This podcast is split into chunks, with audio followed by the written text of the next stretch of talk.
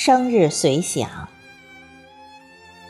作者：孟庆华，主播：迎秋。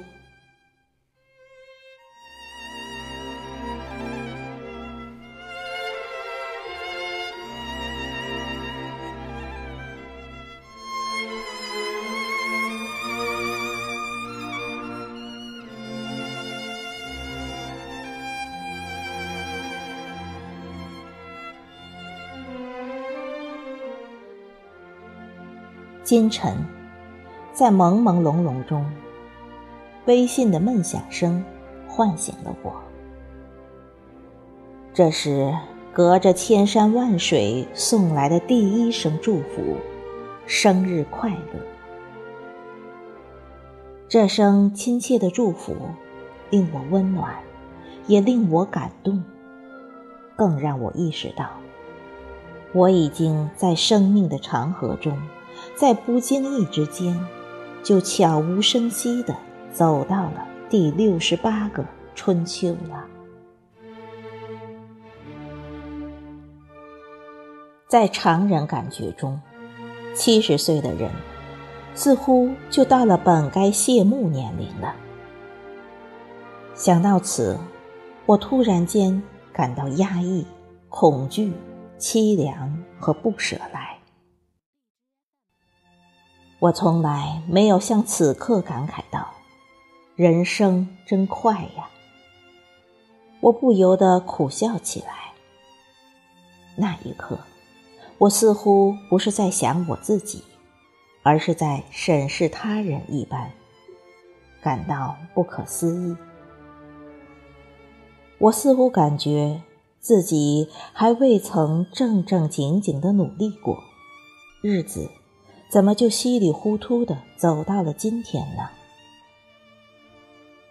我似乎还未曾轰轰烈烈的恋爱过，怎么就已经莫名其妙的当上了祖母呢？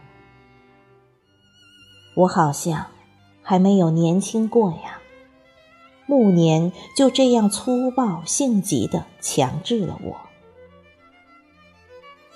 这一刻的思索。瞬间惊得我完全的失去了睡意，思绪战战兢兢的飞快的穿越过我的童年、少年、中年、壮年。这几十年，现在回头看过去，只不过是一瞬间。到了晚年的日子。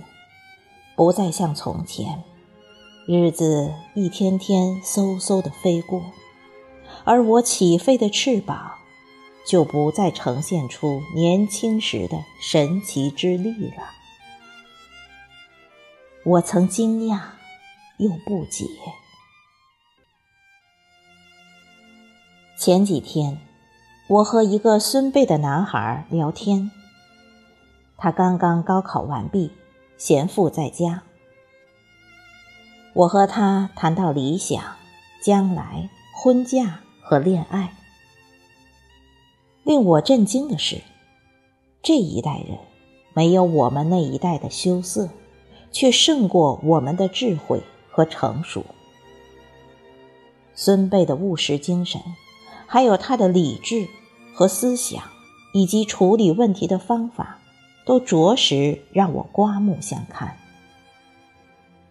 是当年的我们万万不敢想也做不到的。我们这代人对一些问题的看法，永远是和我们生长的那个时代保持着绝对的一致。亿万人只有一种思想，智库我们的精神思维。千万人的思想也大致相同，稍有偏差，便会归为异类。我们这一代人也几乎没有秘密，即便有了男女之情的小秘密，也是宁可带走，绝不愿吐露出来的，怕被嘲弄，怕被批斗。他听罢却说。至少说出来，至少您活着时知道了，有什么不好呢？那天，我看到他正在读美戴尔·卡耐基的《人性的弱点》，我不由得想，而当年的我们，在他这个年龄时在做什么呢？我们是绝对看不到这种书的。我们的哲学思维停留在文化大革命的批斗中。我们在滚滚而来的文化大革命中，放弃了思考，放弃了学习，也放弃了成长。我们这一代人白白的浪费着、消耗着彼此的青春年华，也浪费了自己的宝贵年华，在懵懂的。不尽的忆苦思甜中，放慢、停滞了自己前进的脚步。我们的思考貌似宏观的，又是很空洞的、无力的。